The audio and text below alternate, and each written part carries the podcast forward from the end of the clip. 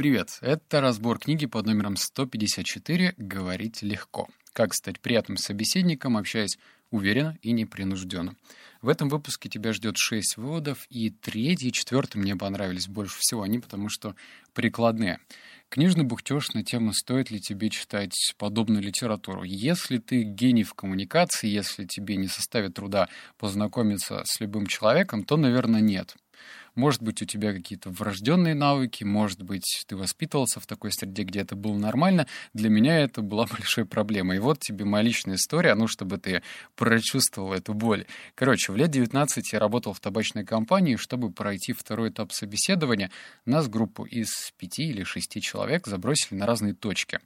Время было уже часиков 9, то есть это был будний день, кто-то успел подвыпить, и вот я захожу в незнакомое для меня помещение, это было что-то наподобие полуресторана, полуклуба, и мне сказали, мне нужно познакомиться с любым человеком и просто с ним заговорить. Причем заговорить на странную тему, мол, я провожу какое-то исследование. И потом куратор, который меня отправил на эту точку, он уехал. А мне пришлось соврать, потому что я испугался до жути и не смог подойти к человеку, и просто с ним заговорив. У меня была масса тараканов в голове в этот момент, мол, что обо мне подумает, что скажу я, вдруг это неловкая пауза. Ну, в общем, у меня это была боль, да и сейчас она у меня остается. Я не очень люблю новые знакомства, но в то же время мне это э, дается немножечко легче, и я решил подтянуть эту область. Все, так что если у тебя есть подобные проблемы, подобную литературу тебе нужно читать точно. Видишь, какая тавтология получилась. Переходим к выводам. Вывод номер раз — Помните аналогию с тофу? Как этот сыр, он должен легко усваиваться и быть доступным и абсолютно безвкусным, чтобы вписаться в любую ситуацию. Беседа о пустяках — это в определенном смысле получение обратной связи. Один стучит в дверь, а другой ее открывает. На такой стук принято отвечать, если, конечно, вы не хотите обидеть человека. Этикет предполагает обмен приветствиями. Это несложно и ведет к взаимному расположению. Простая любезность позволит начать разговор с незнакомым человеком, пусть из чего-то очень банального. Праздная беседа раскрывает не ваш интеллект, а ваши человеческие качества.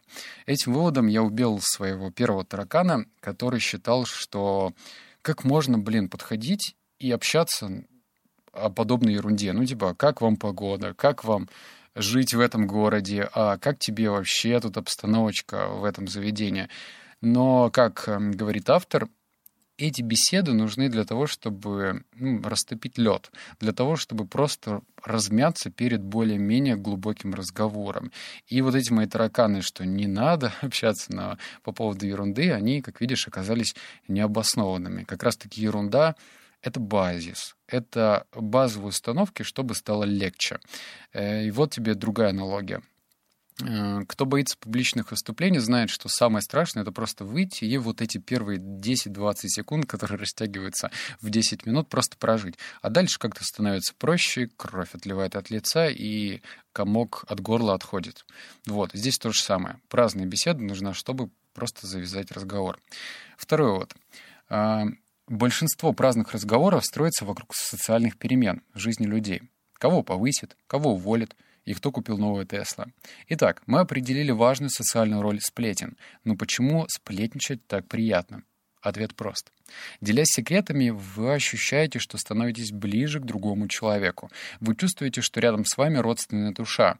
Без этого ощущения вы не можете свободно обмениваться мыслями и переживаниями. А без такого обмена наша жизнь не будет полной. Я не знаю, это, наверное, вывод больше относится к девушкам, потому что сплетничать парням, ну, по крайней мере, знаешь, таким правильным парням точно не стоит. Вот я ненавижу сплетни и всячески пытаюсь как-то пресекать любой разговор, который ведет к тому, что нужно кого-то пообсуждать. Есть даже великая фраза, что поверхностные люди обсуждают других людей, что-то какие-то там более одухотворенные обсуждает идеи, третий что-то еще. В общем, видишь, чуть-чуть поумничал даже. К чему это? К тому, что все-таки сплетни, как ты видишь, они тоже выполняют роль социального клея. У девушек больше точно, больше уровня эмпатии. Они совершенно спокойно и без озрения совести могут сплетничать. Но в то же время не стоит, видимо, закатывать глаза и думать, ну нет, это не про меня, спленчить я не буду. Возможно, чтобы, опять же, э, разговор другой, точнее, переступить на другую ступень, он важен. Так что давай без закатывания глаз. Теперь переходим к более практическим советам. Как я говорил, вывод номер 3 и 4. И третий прямо такой не маленький. Взгляните на трактат об обязанностях древнеримского оратора и философа Цицерона. Этим правилам беседы больше двух тысяч лет. Короче, то, что я буду зачитывать, это действительно удивительно, а, потому что оно работает по сей день. Итак, говорите четко. Говорите свободно, но не слишком много, чтобы дать высказаться другим. Не перебивайте. Будьте вежливы. К важным вопросам относитесь серьезно, а к менее значимым — проще. Никогда не критикуйте человека за его спиной. Блин, вывод один противоречит другому. Ну да ладно. Говорите о том, что представляет общий интерес. Не говорите о себе. Главное всегда сохраняйте спокойствие. Пожалуй, трудно не согласиться с этими советами. Добавим к ним несколько важных рекомендаций из книги Дейла Карнеги «Как завоевывать друзей и оказывать влияние на людей». Проявляйте искренний интерес к людям. Улыбайтесь. Запоминайте имена людей. Будьте хорошим слушателем, говорите на языке, который интересен собеседнику. Заставьте другого человека почувствовать себя важным и сделайте это искренне. Вот эти советы, если ты по ним не строишь разговор, желательно прям распечатать и повесить на стенку. Ну, особенно если твой заработок или какие-то, не знаю, другие достижения зависят от твоего умения располагать к себе других людей. Причем в этом нет ничего плохого. Я помню, когда я занимался продажами, ну, через телефон, по телефону, у меня был, была распечатка, которую я повесил на стену. И в момент того, когда я ходил по комнате и, э, ну, что-то там типа продавал, то у меня в голове была структура структура, как правильно продавать. Ну, чтобы мне не сбиться с пути, я ориентировался на эту памятку, которая висела на стене. Вот. И если тебе, опять же, это нужно, то можешь вот эти все правила распечатать и пользоваться. Вывод четвертый. А, это тоже прям, ну, такие практические советы. Люди не любят а, затянутых историй. Вспоминайте об этой великой истине каждый раз, когда хотите открыть рот. Понаблюдайте за теми, кто умеет говорить кратко и по делу. Подружитесь с фразой «если вкратце, то...» Представьте, что вы играете в теннис. Вы подаете и принимаете. Или только подаете. Сразу переходите к сути. Переходите к ней до того, как кто-нибудь вас перебьет. Перебросьте мяч на сторону собеседника. Если вы очень хотите подробно рассказать о своем замечательном приключении, предложите встретиться за чашечкой кофе чуть позже. Отдайте мяч собеседнику. Он сам решит, принимать ли ваше приглашение. Внимательно наблюдайте за собеседником. Не скучно ли ему? Если он смотрит вам в глаза, продолжайте говорить. Но если он отводит взгляд, то вам, вероятно, пора замолчать и дать ему слово. Научитесь определять, слушают ли вас по-настоящему или просто ждут, когда вы закончите. Это, опять же, практические советы, и ну, их точно не стоит опускать из виду, потому что, на первый взгляд, кажется, блин, ну, банальщина же просто стопроцентная, но это не так. Дело в том, что это самая банальщина не во всех умах может закрепиться как постулаты, как правила, которым стоит следовать. А эти правила действительно классные.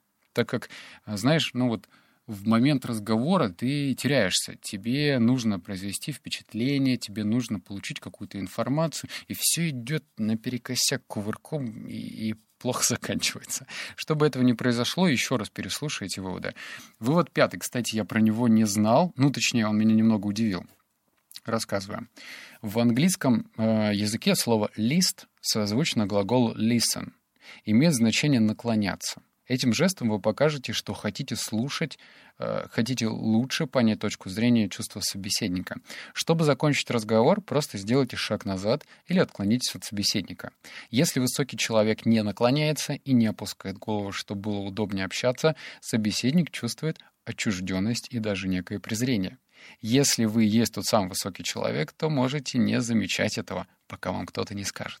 Помните, что нужно наклоняться к людям во время разговора. Блин, сколько я живу, я, не, я, блин, нигде не встречал подобных простых выводов. Я обычно слушал, просто слушал. Моя поза была нейтральная. Ну, точнее как, за счет того, что я веду подкаст «52 недели одержимости», у меня была одна неделя про прямую осанку.